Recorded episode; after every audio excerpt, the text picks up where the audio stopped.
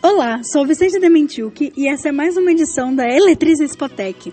E hoje nós temos a participação especial do Marcelo Patrício. Então, Marcelo, quais são os procedimentos para impressão 3D? Veja só, é, o procedimento da impressão 3D existe, na verdade, sete tipos de, de, procedimentos. O procedimento que eu utilizo é o FDM, que é a extrusão de um polímero, um plástico, Tá ok? Porque são coisas variáveis. E você pode fazer inúmeras peças com esse tipo de polímero. Caso eu queira ser um profissional dessa área, como é que eu faço? Vê só, eu comecei, é, bem dizer, como autodidata, né? Uhum. É, esse sistema de impressão 3D hoje, ele é totalmente aberto na internet. É só basta a pessoa ter o conhecimento de eletroeletrônica ou eletrônica e se dedicar bastante que você consegue até em casa mesmo montar uma impressora 3D. E existe algum curso em alguma universidade ou um instituto federal que tenha... Aqui, pelo menos em João Pessoa, pessoa ainda não existe ainda.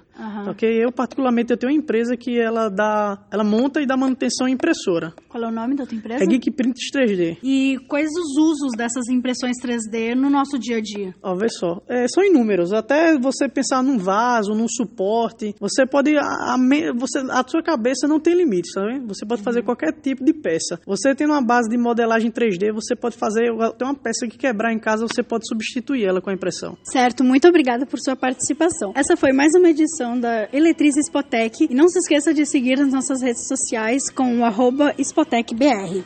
Realização ANID, Associação Nacional para Inclusão Digital. Correalização Governo do Estado da Paraíba.